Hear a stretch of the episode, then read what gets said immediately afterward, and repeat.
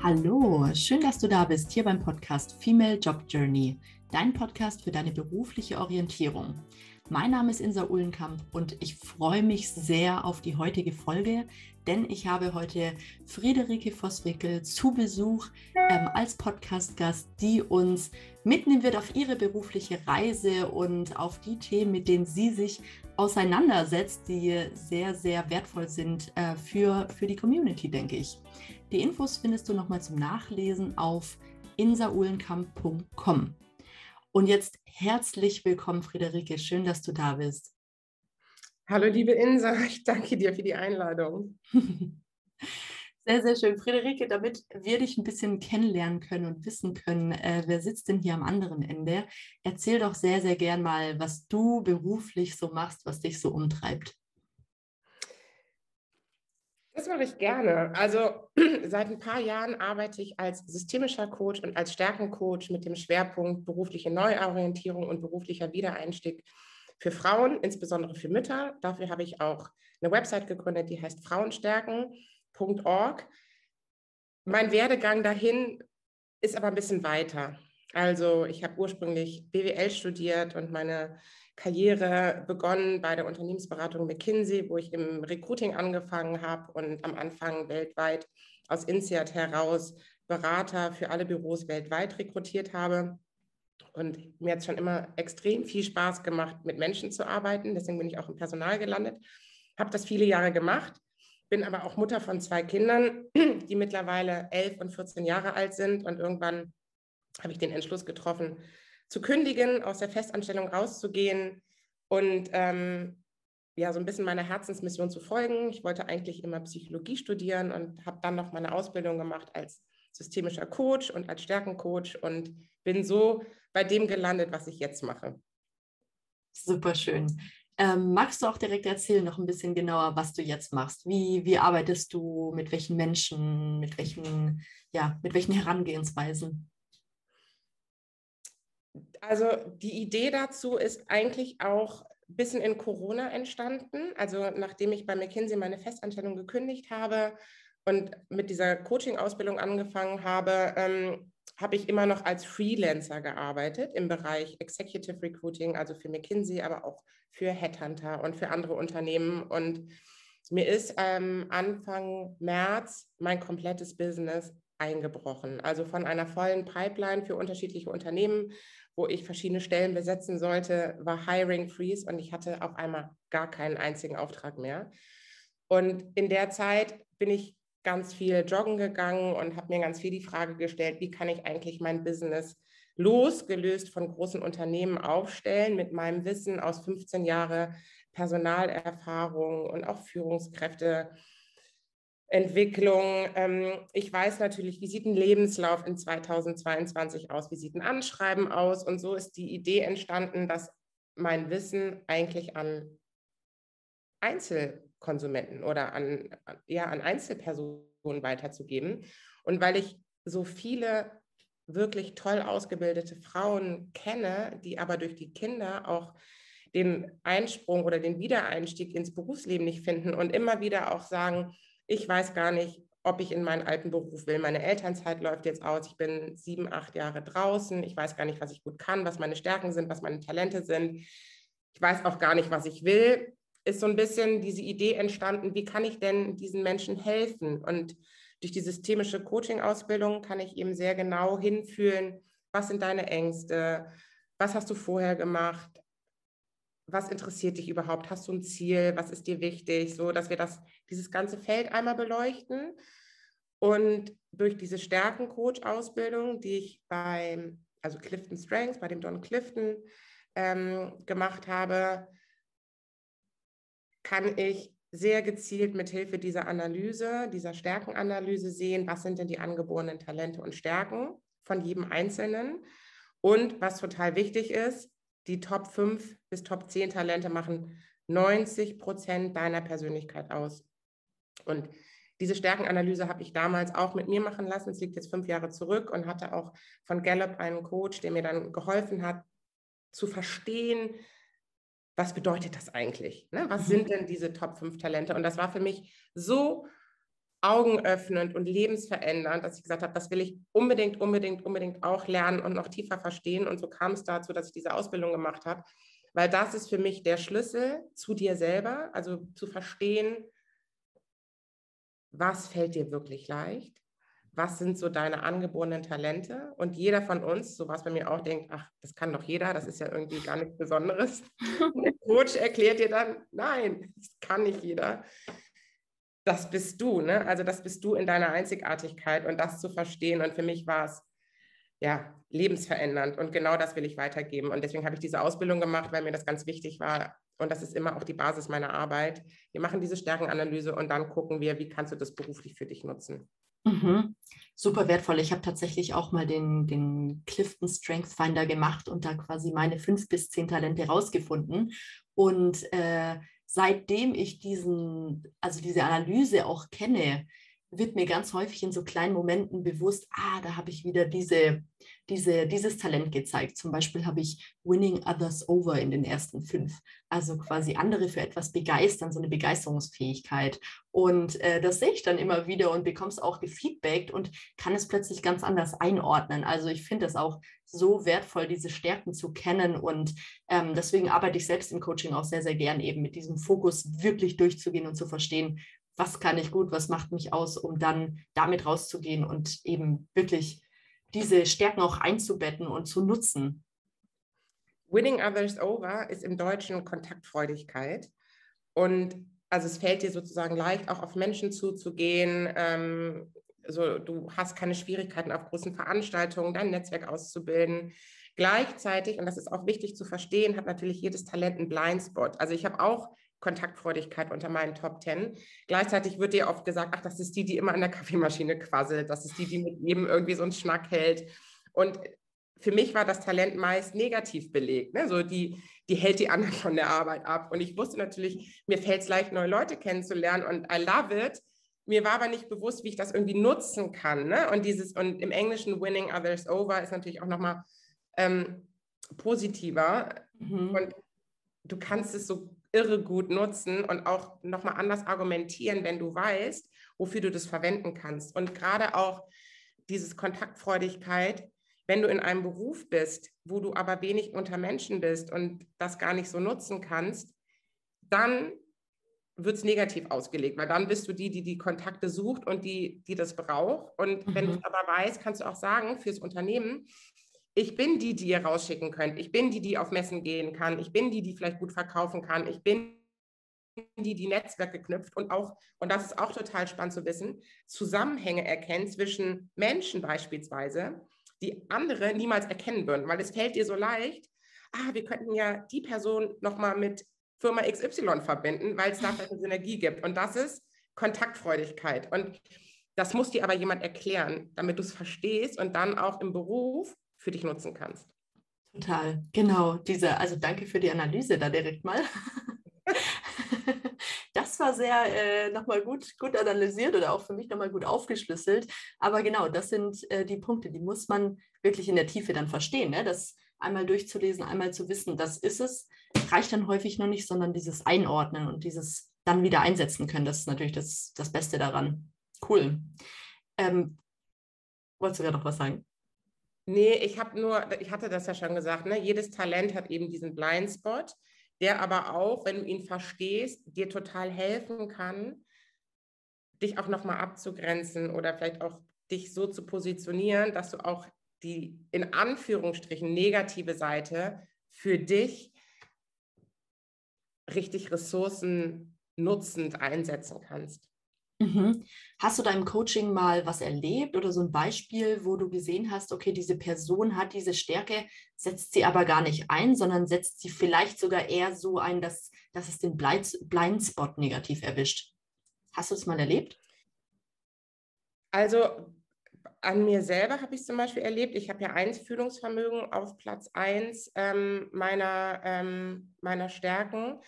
Und mit Einfühlungsvermögen nehme ich sehr viele Schwingungen und auch äh, Momente wahr, bevor sie eigentlich verbal zum Ausdruck gebracht werden.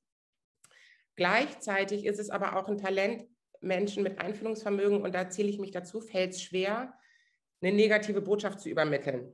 Also jemandem eine Absage zu geben. Also wenn der Chef dich kurz vor Feierabend darum bittet, noch eine Aufgabe zu erledigen, nicht mit die, die Ja sagt. Oder wenn äh, es um die Wahl der Elternvertreter geht. Gestern war Elternabend bei meinem Sohn. Keiner meldet sich. Ich habe die letzten Jahre in der Grundschule immer diesen Job gemacht. Ich habe gesagt, ich mache es nicht. Mhm. So, mir fällt es aber schwer, Nein zu sagen.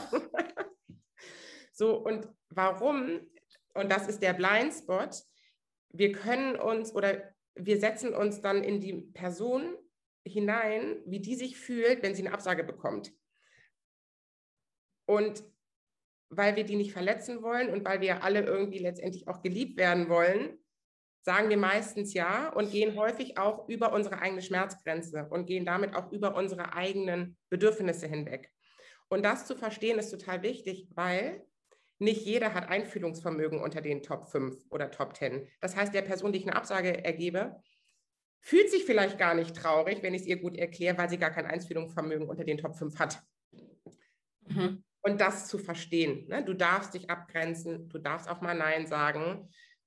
Weil wenn du immer wieder über deine eigenen Bedürfnisse hinweggehst, führt das dazu, dass es dich halt langfristig ermüdet, unzufrieden macht und du dich selber immer wieder übergehst. Mhm. Und ein anderes Beispiel, also ich habe zum Beispiel eine Kundin im Coaching, die hat Wissbegierde und Entwicklung unter ihren Top 5. Die ist Ärztin. Und mit Wissbegierde fällt es dir unheimlich leicht, dich immer wieder in neue Themen einzuarbeiten. Es gibt dir wahnsinnig viel Kraft und Energie, dich in neue Sachverhalte einzuarbeiten, in neue Themen einzuarbeiten. Und Ärzte müssen ja auch immer wieder Fortbildung machen.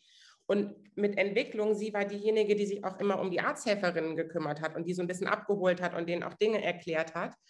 Und die hat im nächsten Jobgespräch verstanden, dass sie mit Wissbegierde sich auch sozusagen um dieses ganze Thema Bildung, Fortbildung, Weiterbildung in der neuen Praxis engagieren kann, weil es ihr wahnsinnig leicht fällt und gleichzeitig, dass sie das, was sie mitnimmt aus den Kongressen und Seminaren, auch weitergeben kann an die Praxis. Und das ist ihr, es gibt der Energie und es gibt, und so dadurch hat sie ihren Wert erhöht, dadurch hat sie ihr Gehalt um 1500 Euro erhöht in der, in der Verhandlung.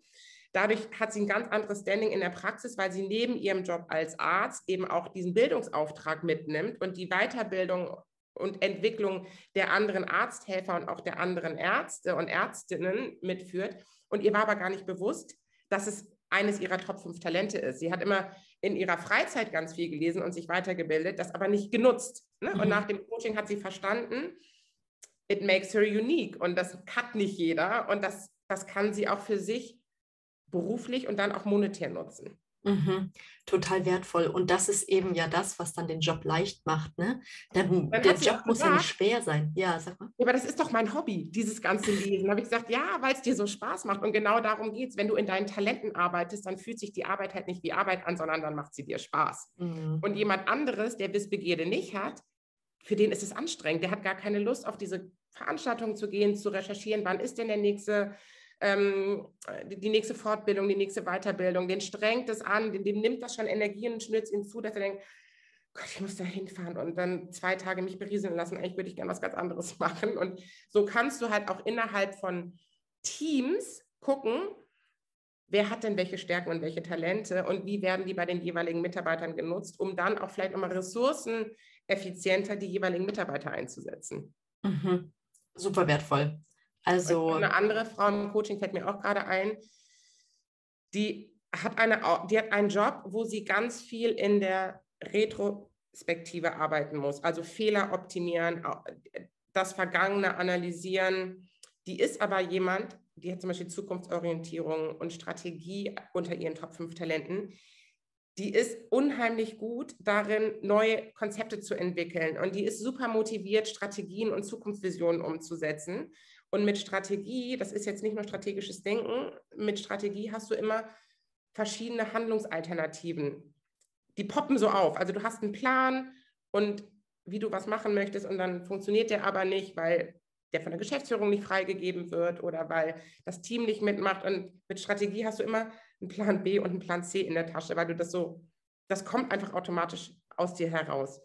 Und die Kombination mit Zukunftsorientierung ist halt super fruchtvoll, weil du neue Konzepte dir erarbeiten kannst und auch immer wieder neue Alternativen hast, wenn deine Vorschläge vielleicht so nicht fruchten. Die hat das aber extrem gelähmt, immer aus der Vergangenheit die Schlussfolgerungen zu ziehen, weil sie das nach hinten gezogen hat und nicht im Blick nach vorne. Und die hat sich jetzt innerhalb ihres Unternehmens auf eine andere Position beworben, wo sie einfach viel strategischer und visionärer arbeiten kann und auch durch das Coaching bei mir ihrer Vorgesetzten ganz, mit einem ganz anderen Selbstbewusstsein und Standing erklären konnte, warum das denn genau die richtige Weiterentwicklung für sie ist und warum sie da noch viel mehr on fire ist und sich die Arbeit nicht wie Arbeit anfühlt. Mega. Und warum das Unternehmen davon auch extrem profitieren wird, natürlich. Total, ne? total, ja. Ja, ja, extrem hilfreich. Da sieht man schon, dass so diese, das Stärken und das Bewusstsein über Stärken Menschen erfolgreich macht. Und äh, gerade dieses Thema erfolgreich, ich glaube, ich hatte irgendwo bei dir auf der Website oder so gesehen, ähm, der Slogan, dass du Menschen erfolgreich machst. Was ist denn für dich Erfolg? Also der größte Erfolg ist für mich, wenn ich in den Gesichtern meiner Klientinnen, aber auch Klienten, ich habe auch ein paar Männer im Coaching, diesen Aha-Moment sehe, ach krass, ja genau, das bin ich. Ne? Und so eine wahnsinnige Zufriedenheit, ich nenne das jetzt mal Connectedness, also so Verbundenheit zwischen Verstand und Herz und dieser Sehnsucht, sich selber zu verstehen. Also das ist für mich mein größtes Erfolgserlebnis, wenn ich merke, dass die Arbeit was bewirkt. Ne? Weil das ist mein mhm. allergrößtes Ziel, diese Menschen glücklich zu machen, mit sich in Verbindung zu bringen und dann auch so move forward. Erfolg ist für mich auch, deinen Selbstwert zu erhöhen, für dich einzustehen. Und also es ist, wir setzen Erfolg oft monetär, mit monetären Zielen gleich, ne? dass ich irgendwie mehr Geld verdiene oder dass ich mir ein anderes Auto leisten kann oder dass ich ähm, mein Leben luxuriöser bestreiten kann. Das ist ein Teil des Erfolges, aber das ist für mich nicht der Antreiber. Also für mich ist wirklich der Antreiber, eine Veränderung zu bewirken und da Menschen, Frauen, Männern erfolgreich in ihr eigenes Potenzial zu führen. Mhm. Sehr schön. Und, ja, und es, auch, es, sprudelt immer so. Also wenn ich morgens aufwache und ich habe so ein Morgenritual mir in den letzten fünf Jahren angewöhnt und das gebe ich auch immer, immer weiter. Also die, die, ähm, die Leute, die bei mir im Coaching sind und diese Stärkenanalyse machen, das kleinste Paket sind immer drei Sitzungen an 90 Minuten. Die müssen auch Hausaufgaben machen und die machen sie nicht für mich, sondern für sich selber, weil du musst natürlich mit deinen Stärken, mit den Erkenntnissen arbeiten. Es bringt nichts, nur einmal das zu lesen und in einer Coaching-Sitzung darüber zu sprechen und dann verpufft es. Ne? Also du kannst nur Veränderungen in Gang setzen, wenn du auch wirklich dich damit auseinandersetzt, mit dir selber auseinandersetzt, dich fragst, woher kenne ich das? Kommt, kenne ich das zum Beispiel aus meiner Schulzeit, aus meiner Kindheit? Vielleicht kenne ich auch ein Talent, was immer unterdrückt würde, ne? weil von zu Hause gesagt wurde, sei nicht so dies, sei nicht so das, das kannst du sowieso nicht. Also da ist ganz viel auch schon in früher Kindheit häufig unbewusst kaputt gemacht worden, was jetzt im Erwachsenenalter selbst mit 50 mhm. immer noch hochkommt. Und mein, meine Erfahrung ist auch, je älter die Menschen sind, umso krasser sind auch die Glaubenssätze aus der Kindheit, die auf einmal wieder eine Präsenz bekommen. Und mhm. die ich total gerne, das ist auch für mich äh, erfolgreich, wenn wir die erkennen, wenn wir die sehen und wenn wir sie anfangen zu transformieren. Mhm. Zu und herauszuarbeiten, das ist deine Wirklichkeit also das ist dir passiert, du glaubst es, aber ist es wirklich die Wahrheit? Mhm. Ist es wirklich die Wahrheit, dass mhm. du das kannst? Ja, tatsächlich. Ähm, diese Glaubenssätze, ich glaube, die, die bevölkern uns alle, die äh, begleiten oder die aller, allermeisten von uns. Ich will mal nicht so absolutistisch sein, aber ähm, ich glaube, die begleiten sehr viele und ich habe da tatsächlich auch jetzt kürzlich eine Erfahrung gemacht, äh, mit, einer, mit einer älteren Person, wo ich Glaubenssätze entdeckt habe, das also da bin ich wirklich fast vom Glauben abgefallen. Das war so extrem, wie sie sich klein gemacht hat, wie sie gesagt hat, sie kann gar nichts.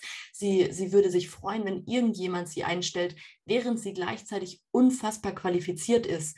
Und das einfach alles aufgrund von, von Glaubenssätzen, aufgrund von total blockierenden Überzeugungen, die in dem Fall wirklich angefasst werden müssen und wo man ein bisschen reingehen muss, um zu schauen, was sind denn da für Sätze drin und das den Leuten deutlich zu machen und die vielleicht auch mal umzudrehen, zu mal zu gucken, wie ist es denn, wenn aus ich kann gar nichts, ich kann XYZ wird. Also ähm, ich muss auch Oder sagen, ich kann da, alles. wie bitte? Oder ich kann alles. Das Ich würde kann mir alles zutrauen, ja. Das wäre krass. Ja, aber genau, das ähm, in so ein Extrem kann man ja mal gehen und so ein bisschen gucken, wie fühlt sich das an und ist das so unrealistisch? Ähm, ja, spannende Hypothese, die du da nennst, eben, dass es bei, bei älteren Personen extremer wird, habe ich genau so gerade erlebt. Hm, Ja. Das hat was damit zu tun, dass das Kurzzeitgedächtnis bei älteren Menschen auch nachlässt und ganz alte Menschen, also ich sage jetzt mal 80 plus, in ihrer Erinnerung viel mehr in der eigenen Jugendzeit liegen und Mhm. Kindheit als in der kürzeren Vergangenheit. Und ähm, diese Prägungen, die aus dem Elternhaus kommen, und ich bin selber Mutter von zwei Kindern und habe natürlich versucht, nach bestem Wissen und Gewissen meine Kinder großzuziehen. Und gleichzeitig weiß ich, dass die auch negative Glaubenssätze irgendwie mitbekommen haben, obwohl ich das ihnen nicht wünsche, aber wir wollen nicht absolutistisch sein, aber jeder Mensch hat Glaubenssätze und jeder Mensch hat Gedankenmuster und jeder Mensch hat Ängste und Zweifel, die gehören genauso dazu wie Vertrauen und Liebe. Und was mir mal ein Coach gesagt hat, und das ist für mich die Wahrheit, 80 Prozent der Kommunikation, die wir führen, sind Selbstgespräche Mhm. In deine eigenen Gedanken. Da kommt ein Impuls, ich bewerbe mich auf die neue Stelle. Und so, das ist ja nur dein Gedanke. Und dann kommt dein Ego, das kannst du nicht bringen, du bist überhaupt nicht gut genug und du bist so lange draußen und da sind tausend andere, die sind viel qualifizierter als du. Du hast mit niemandem darüber gesprochen, es sind nur deine Gedanken. Und dann geht das weiter und du kannst dieses Kopfkino durchspinnen. Und das macht jeder von uns. Mhm. Und der Schritt raus, da so ein bisschen mehr auch ins Positive zu kommen, ist zum, als allererstes dir erstmal bewusst zu werden, dass es Selbstgespräche sind. Mhm. Dass da niemand im Außen ist, der sagt, du kannst es nicht. Du hast mit keinem Personalleiter gesprochen oder du hast mit niemandem darüber gesprochen, der gesagt hat, du kannst es nicht. Das sind nur deine eigenen Gedanken und deine eigenen Zweifel. Was ist denn, wenn du es doch kannst? Was ist denn, wenn alles möglich ist? Was ist denn, wenn genau du mit deinen Stärken und Talente der richtige oder die richtige Person für diesen Job bist? Mhm. Ja, Game Change. Ich, und das will ich auch jetzt deinen Hörern gerne mitgeben. Fangt mal an zu beobachten, wie oft die eigenen Gedanken anfangen, dich in deinem Tun zu limitieren. Und um die Frage erfolgreich nochmal aufzugreifen, für mich ist es schon ein kleiner Erfolg, wenn ich meine Gedanken anders strukturiere und wenn ich mir darüber bewusst werde. Mhm. Ja, Und also sind, Mini-Veränderungen in Gang stoße. mhm. es sind ja 70.000 Gedanken, die man am Tag so hat. Und wenn man sich jetzt überlegt, wie viel wir uns mit Menschen unterhalten, ähm, auf jeden Fall nicht in diesem Ausmaß. Da sind immer noch viele, viele Momente des Nachdenkens und in denen wir einfach nur mit, mit uns selbst sind. Ich habe da so ein kleines Beispiel auch, wo du sagst, ähm, was wir uns dann selbst einreden und ähm, was uns dann quasi negativ beeinflusst. Ähm, ich hatte eben auch in, in einem äh, Gespräch da mit einer Person mitbekommen, sie meinte, ja, nee, sie hat jetzt diese Weiterbildung gemacht, hat ein Zertifikat, ähm, möchte sie jetzt aber zum Beispiel gar nicht auf LinkedIn posten, weil das würde ja negativ dann gleich wieder aussehen, weil Menschen denken würden, sie sollte diese Qualifikation ja schon haben und trägt sie aber jetzt erst ein mit der Info, dass sie jetzt erst eine Weiterbildung gemacht hat. Das, also ich kann diesen Zweifel nachvollziehen. Mhm. Aber was werden Menschen denken, wenn du eine Zertifizierung auf LinkedIn einträgst?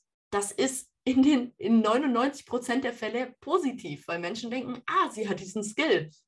Und die werden gar nicht diese negativen Gedankenwege gehen, zu sagen, oh, dann hatte sie ihn davor wahrscheinlich noch nicht und hat es gar nicht auf dem Kasten und die kann wahrscheinlich gar nichts, auf gar keinen Fall werden Menschen es denken, sondern sie werden nur wissen, ah, sie hat es jetzt sogar noch meiner zweitägigen anerkannten Schulung gemacht und äh, da sogar ein Zertifikat. Wow. Nochmal gerefreshed.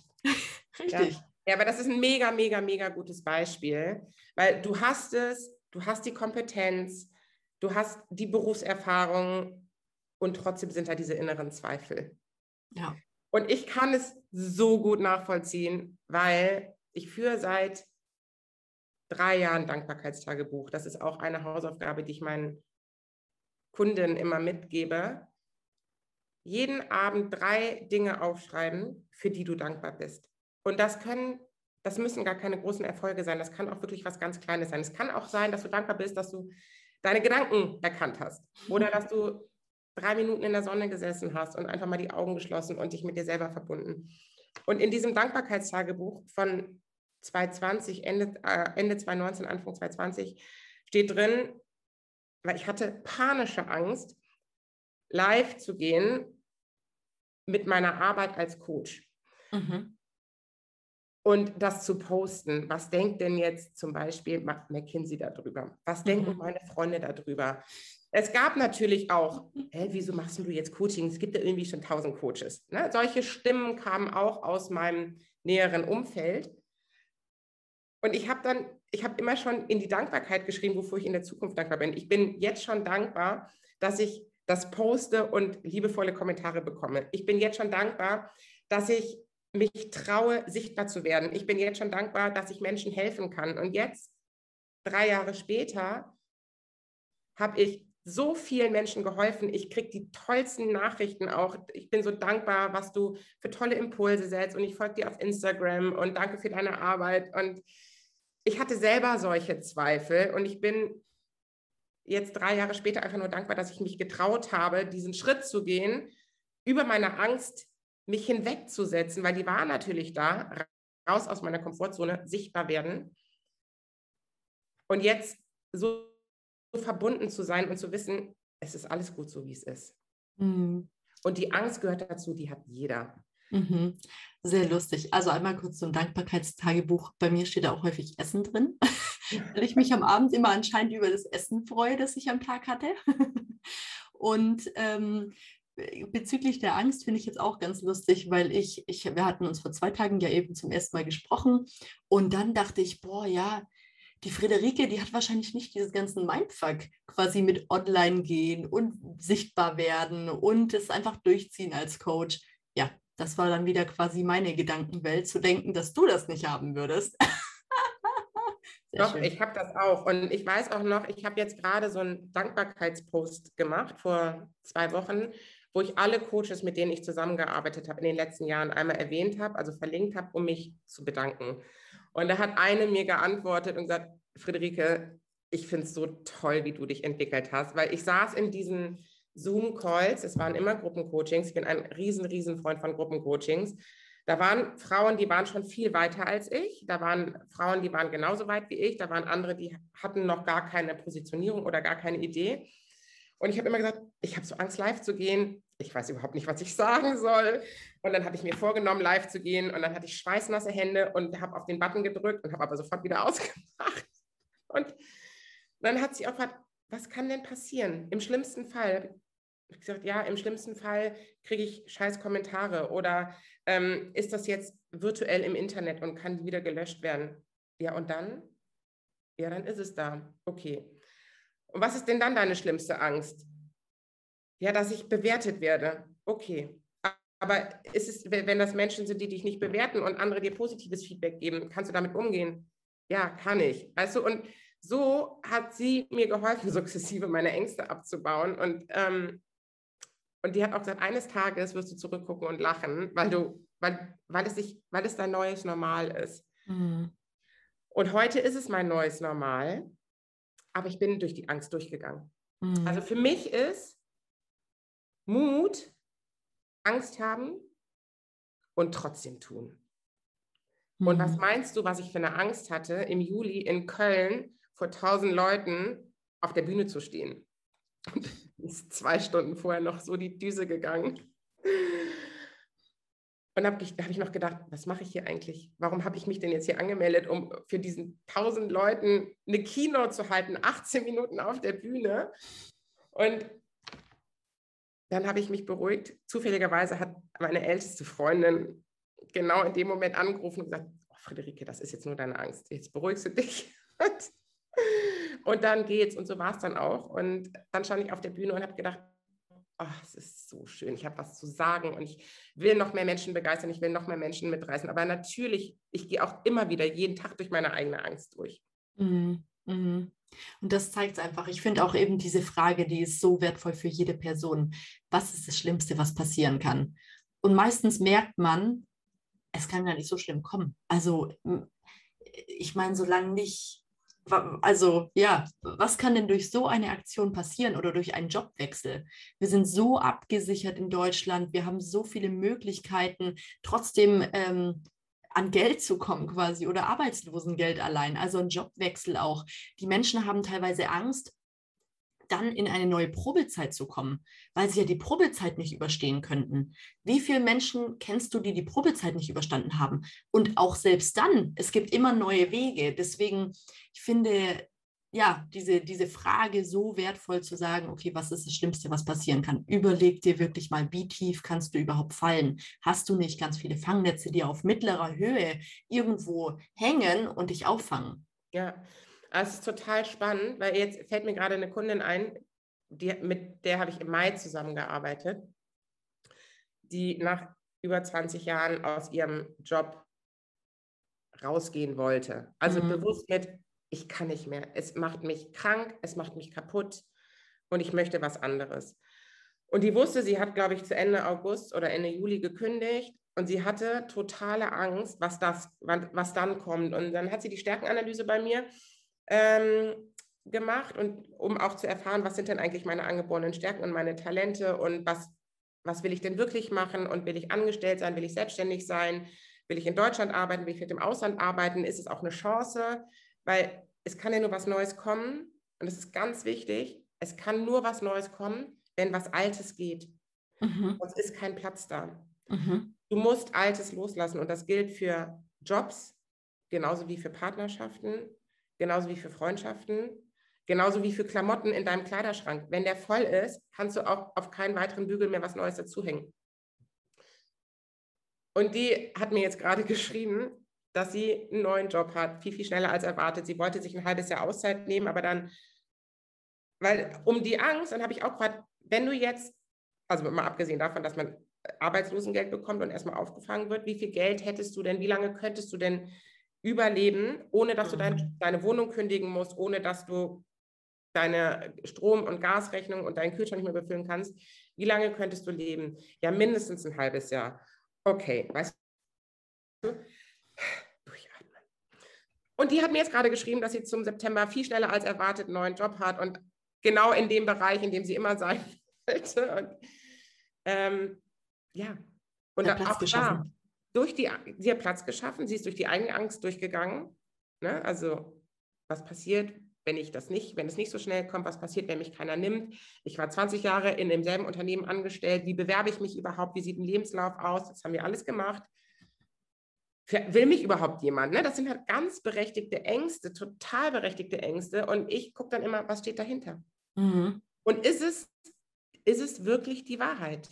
Mhm. Oder ist es nur deine, ist es nur deine Wirklichkeit? Mhm. mhm. Sehr diese schön. Trennung, diese Trennung zwischen Wahrheit und Wirklichkeit, wie kann jeder für sich in jeder Sekunde überlegen, es ist meine Wirklichkeit, weil ich empfinde es so. Die Angst ist da, die Sorge ist da, die Traurigkeit ist da. Mhm. Aber ist es wirklich die Wahrheit, dass es für immer so bleiben muss? Oder was ist der nächste Schritt, den ich tun kann, der nächste kleine Schritt, um irgendwas in eine positive Richtung zu verändern? Mhm.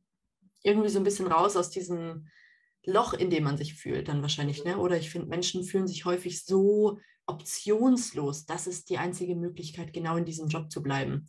Deswegen, ja, was ist der nächste kleine Schritt? Das ist sehr schön. Ja, das ist, und die Angst macht deinen Kopf dicht.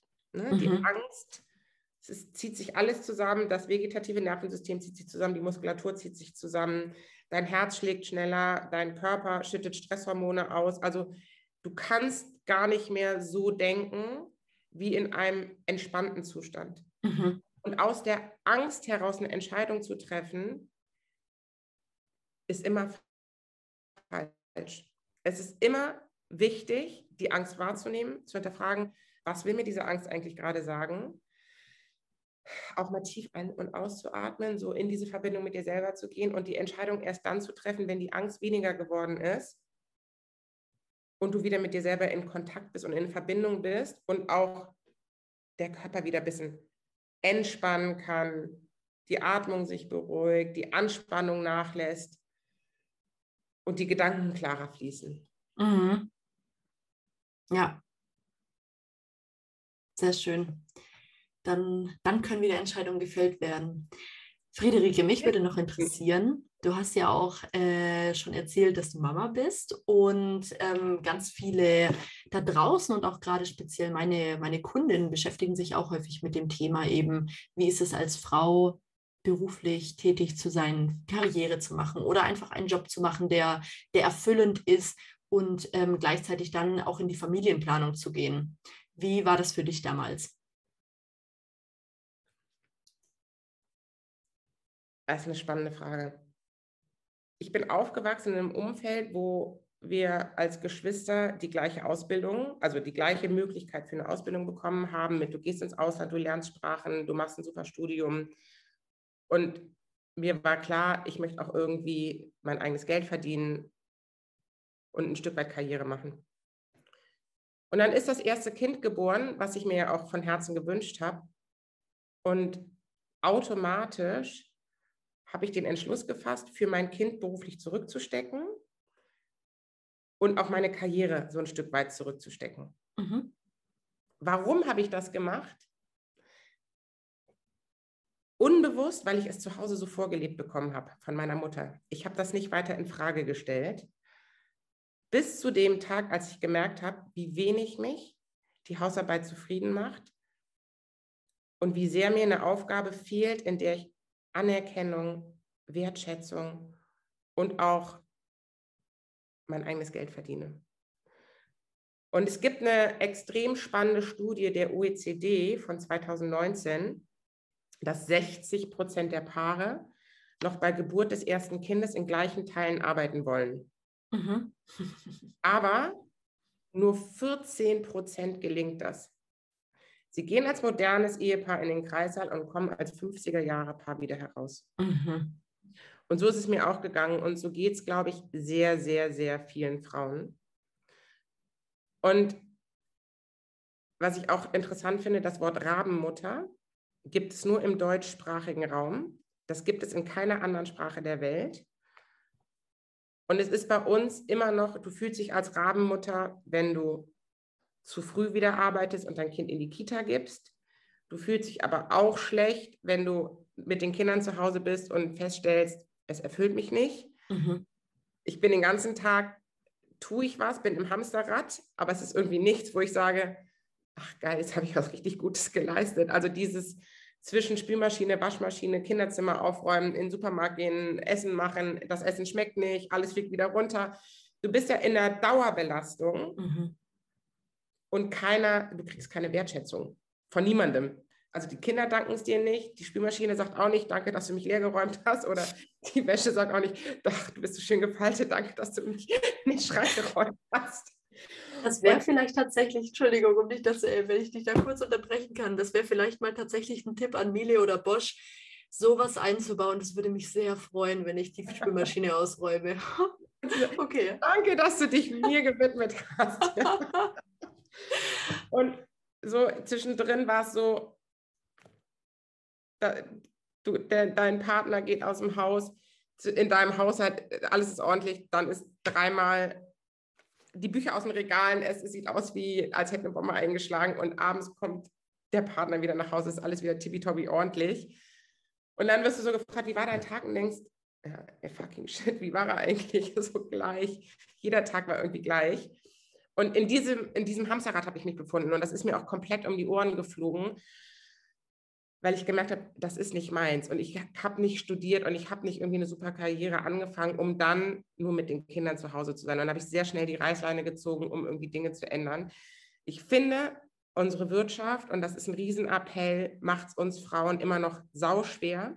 Als Arbeitgeber kann dir eigentlich nichts Besseres passieren, als eine Mutter einzustellen, weil niemand arbeitet so strukturiert, so zeiteffizient, so ressourcenschonend wie Mütter, die ständig die Zeit im Nacken haben, auf die Uhr gucken und ein schlechtes Gewissen haben, weil, weil sie das Gefühl haben, sie arbeiten ja nur den halben Tag, weil sie meistens in Teilzeit sind. Und dann hetzen sie sich, um in den Kindergarten oder in die Schule zu kommen.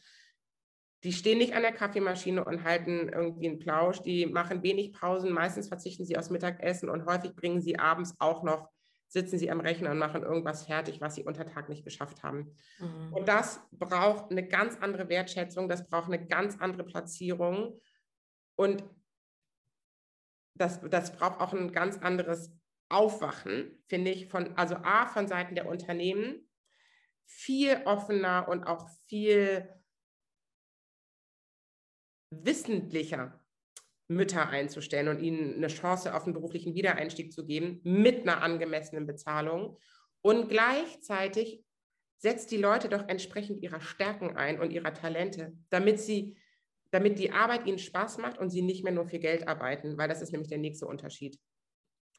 Ich bin mir sicher, die Burnout-Quote würde sich massiv reduzieren, wenn Menschen mehr in ihren Stärken arbeiten und nicht mehr nur für Geld. Mhm. Total, das glaube ich auch.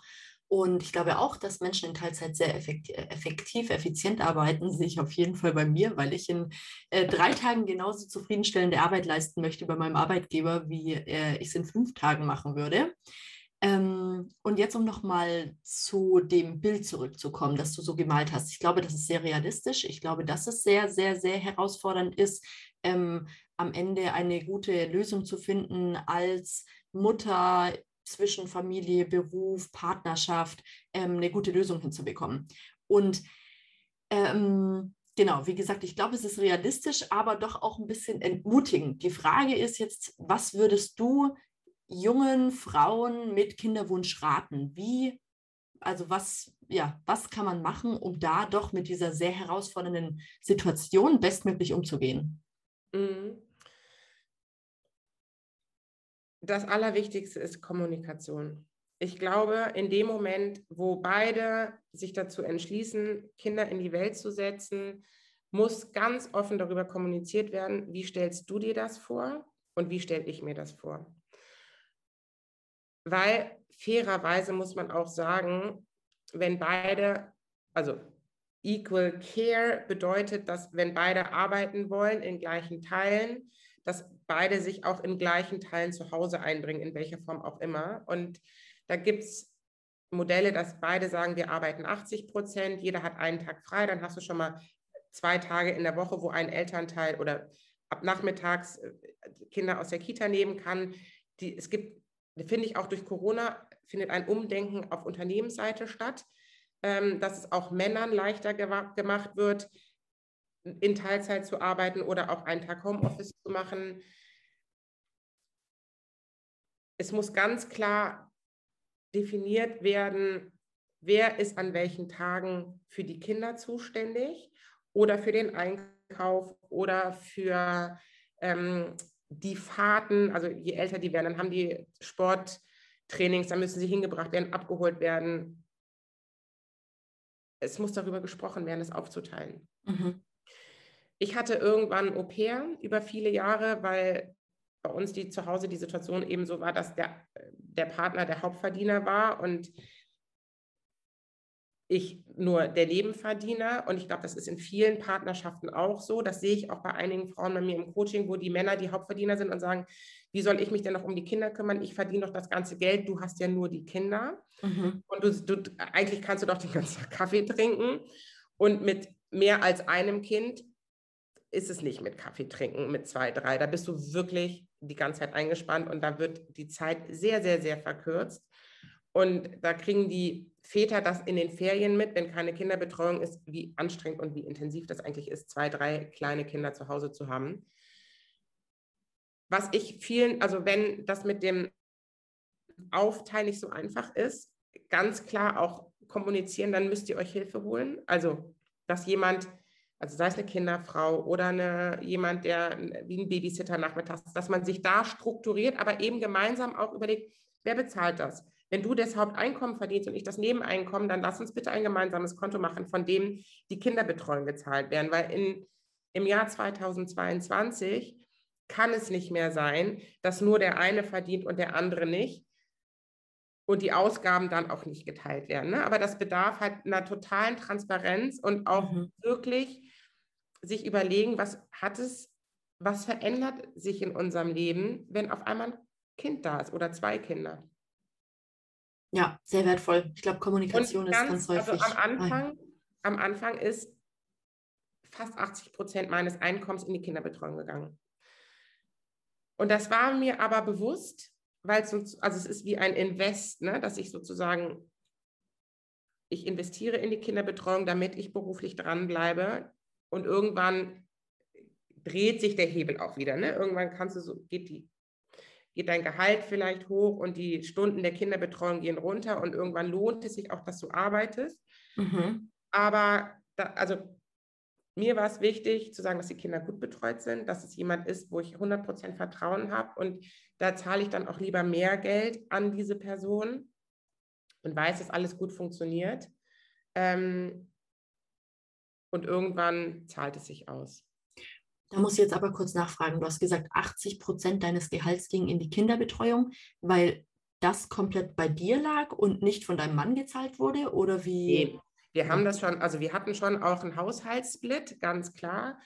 Aber also das, was du verdienst in Teilzeit, ne? oder mhm. auch wenn du selbstständig okay. bist, ist ja häufig nicht mehr so viel, was am Ende übrig bleibt, je nachdem, welche Steuerklasse man dann auch noch ist. Und wenn du dann sagst, ich habe jemand, ich habe eine ich habe ein Au-pair-Mädchen, vielleicht habe ich auch noch eine Putzfrau und dann brauche ich dies und das.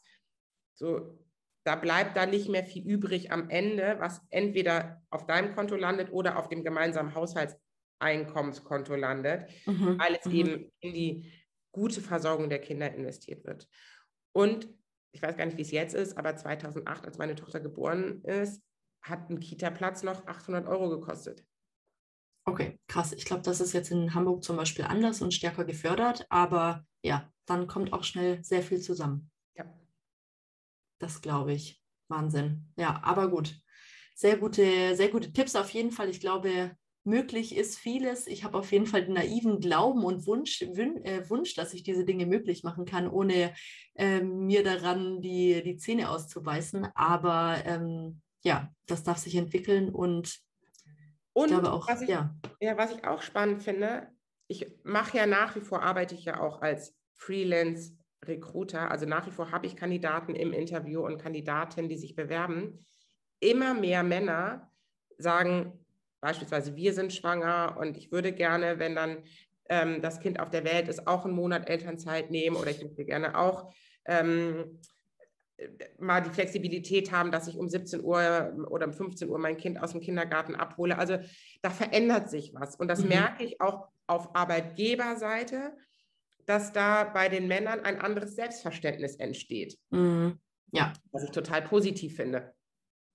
Sehe ich auch so, nehme ich auch so wahr. Gibt ja auch ganz, ganz viele Bewegungen da Richtung Väternetzwerke, die das eben auch stärken und die das Bewusstsein stärken, dass auch Männer ähm, Care-Arbeit machen dürfen und dass das auch vom Arbeitgeber anerkannt sein sollte, was eben weniger der Fall ist als bei Frauen. Aber ähm, ja, wir sind auf, ein, auf einem Wandel, würde ich sagen. Wir haben noch ein paar Jahre vor uns, bis Männer wirklich ein Selbstverständnis haben, dass sie die Hälfte der Elternzeit selbst nehmen, also zum Beispiel auch sieben Monate nehmen, äh, die, die Frau auch sieben Monate nimmt. Das wäre für mich so ein äh, Bild, zu dem wir uns früher oder später entwickeln sollten, in meiner Sicht der Dinge. Ähm, und ich glaube, wir sind irgendwo auf dieser Reise dahin. Ja, also ich finde, wenn man auch mal so einen Blick nach Skandinavien, ich finde jetzt sieben Monate Elternzeit, das sind ja dann in Summe anderthalb Jahre schon auch lang. Mhm. Ähm, ich finde, wenn du zum Beispiel nach Skandinavien guckst oder auch Holland, die sind uns da um Längen voraus, was Betreuung der Kinder betrifft, dass es auch Stillzimmer in den Unternehmen gibt, dass es total normal ist, dass die Unternehmen eine Kleinkindbetreuung haben und eine Babybetreuung haben, ähm, wo die Wege dann auch als Mutter oder Vater zu deinem Kind gar nicht mehr so weit sind. Und in Skandinavien ist es so, dass nach glaube, vier Monaten beide Elternteile wieder arbeiten, aber dass die Unternehmen häufig um 16 Uhr alle Feierabend machen, damit man dann Nachmittagszeit mit den Kindern hat und dass dieses Familienleben gelebt wird. Mhm. Fangen morgens um 8 an, wenn die Kinder in die Schule gehen und dann sind die um 16 Uhr fertig und dann machen die auch zu. Mhm. Und dann, das finde ich beispielsweise auch ein schönes Modell, dass dann auch noch eine Familienzeit ist.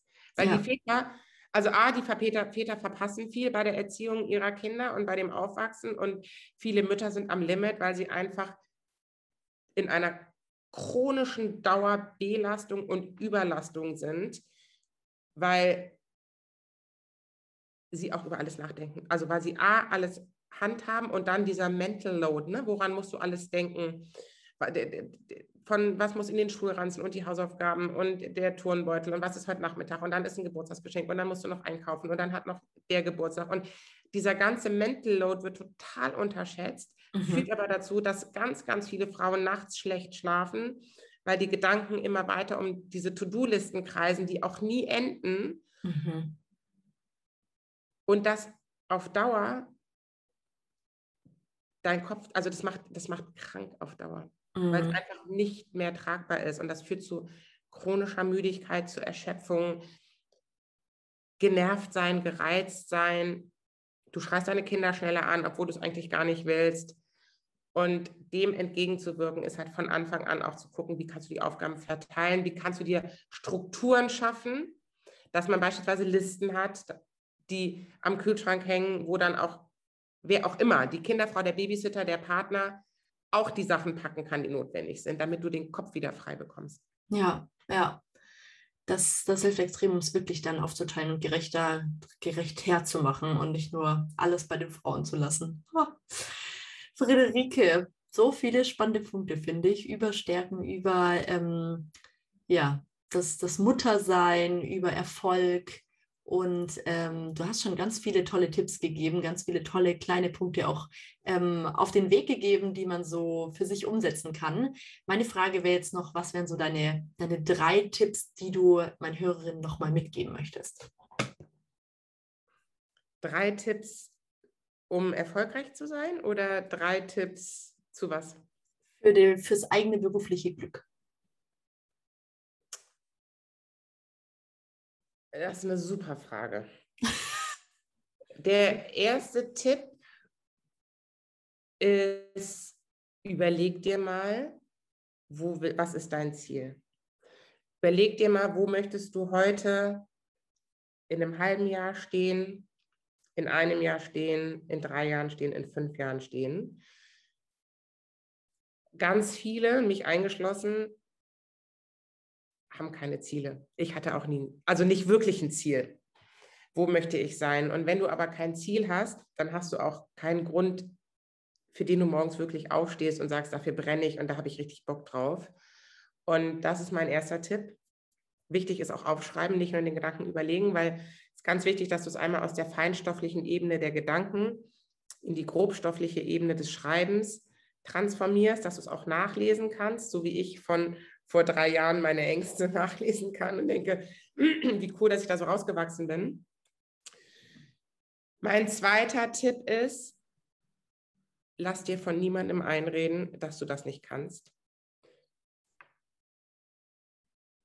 Ich kriege das auch mit, also ich kriege das in meinen Coachings mit, ich kriege das aber auch in den Interviews mit, dass vor allem Frauen sich unter Wert verkaufen. Da ist eine Stellenbeschreibung du erfüllst 80 Prozent der Qualifikationen und 20 nicht. Und diese 20 Prozent, die du nicht erfüllst, verunsichern dich so sehr, dass du es auch im Interview irgendwie erwähnst, obwohl du 80 Prozent kannst. Richte den Fokus auf das, was du kannst. Weil was ganz viele Männer im Interview machen, die können auch 80 Prozent und 20 Prozent nicht. Die verkaufen sich aber so, als könnten sie 120 Prozent. Und äh, mit einem ganz anderen Selbstbewusstsein und einem ganz anderen Selbstwert. Und da dürfen wir Frauen uns eine Scheibe von abschneiden. Richte den Fokus auf das, was du kannst und nicht auf das, was du nicht kannst. Und sei da ruhig selbstbewusst und erzähle, warum du gut bist, was deine Erfolge waren, was du vielleicht schon geschafft hast.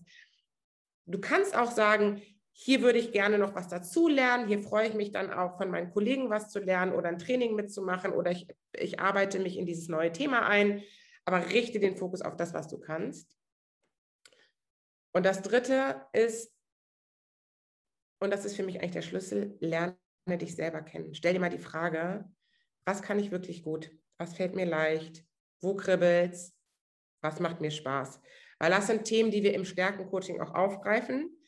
Natürlich auch mit dieser Stärkenanalyse, da ist es nochmal leichter, weil du sozusagen Proof of Concept hast. Ne? Da steht dann schwarz auf weiß, was du wirklich gut kannst. Aber wenn du diese Stärkenanalyse nicht hast oder nicht machen möchtest aus verschiedenen Gründen, dann stell dir mal die Frage, was fällt mir leicht, was mache ich gerne, was kann ich gut, schreib es dir auf und überleg dir, wie du das auch beruflich nutzen kannst, wie du das vielleicht in einem Interview auch ähm, positiv vermarkten kannst und auch Hobbys. Ne? Also wir gucken auch immer wieder auf, was macht jemand außerhalb seiner Karriere, ne? was sind seine Hobbys, seine Interessen, wo hat er Engagement gezeigt. Das sind alles Dinge, die dich im Ganzen ausmachen, die du positiv für dich verkaufen kannst in einem Jobinterview auch. Und ich wünsche mir, dass wir dahin kommen, dass man auch positiv und stolz sagen kann, ich bin Mutter von zwei Kindern oder Mutter von drei Kindern. Ich habe zwei Jahre lang mein Familienunternehmen zusammengehalten. Und die Erfahrung, die ich da gemacht, die ich da gesammelt habe, ja, an Projektmanagement-Skills und an wie du verschiedene Bälle in der Luft hältst und was du alles irgendwie miteinander jonglierst, das kann ich jetzt super gut in ihr Unternehmen einbringen und dass da einfach auch bei den Müttern eine wertschätzende Anerkennung für sich selber ist und auf Arbeitgeberseite genauso eine wertschätzende Anerkennung für das, was geleistet wurde und dass man sich nicht mehr dafür schämen muss. Ich habe Mütter, die schämen sich, Maternity Leave oder Elternzeit in ihren Lebenslauf zu schreiben.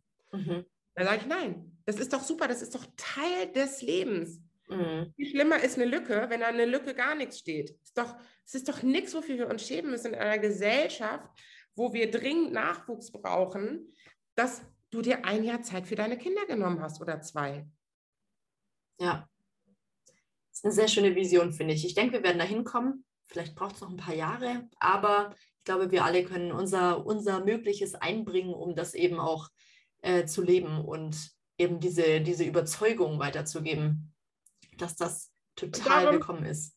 Genau darum habe ich Frauenstärken gegründet, weil es mir so wichtig ist, die Frauen zu stärken, ne, auf diesen ganzen Ebenen, weil ich, da ist so viel Potenzial in jeder einzelnen Frau. Wenn wir, wir uns zusammentun, wenn wir ein Netzwerk bilden, wenn wir irgendwie uns gegenseitig unterstützen, mhm. Bäm, was hat denn das für eine, für eine Power und für, eine, für einen Impact, den wir damit erreichen können? Ja, ja, also wir sind 50 Prozent der Bevölkerung theoretisch. Von daher, ähm, wir können richtig gemeinsam kräftig mächtig werden. Ja. Ja, wunderschön. Friederike, wie findet man dich? Du findest mich auf Instagram, das ist Frauenstärken Coaching. Dann habe ich eine Website, die heißt frauenstärken.org.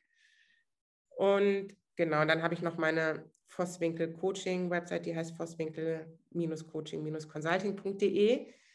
Ähm, ja, das sind eigentlich so die, die drei ähm, Links, die du auch gerne in deinem Podcast nochmal unten drunter in die Shownotes reinschreiben kannst. Genau, das nehme ich da mit rein. Sehr, sehr schön. Dann finden dich alle mit einem Klick. Cool.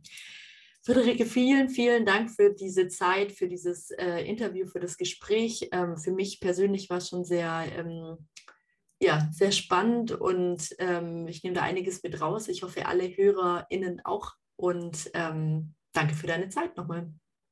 Ich danke dir, liebe Insa. Es hat mir total viel Spaß gemacht und ich hoffe, dass ich oder dass deine Hörer gute Gedankenimpulse mitnehmen und ich bin mir sicher, dass wir ganz viel nochmal zusammen erleben werden im Bereich Networking und Frauen unterstützen. Und ja, ich danke dir für die Einladung in deinen wunderschönen Podcast. Sehr, sehr gerne.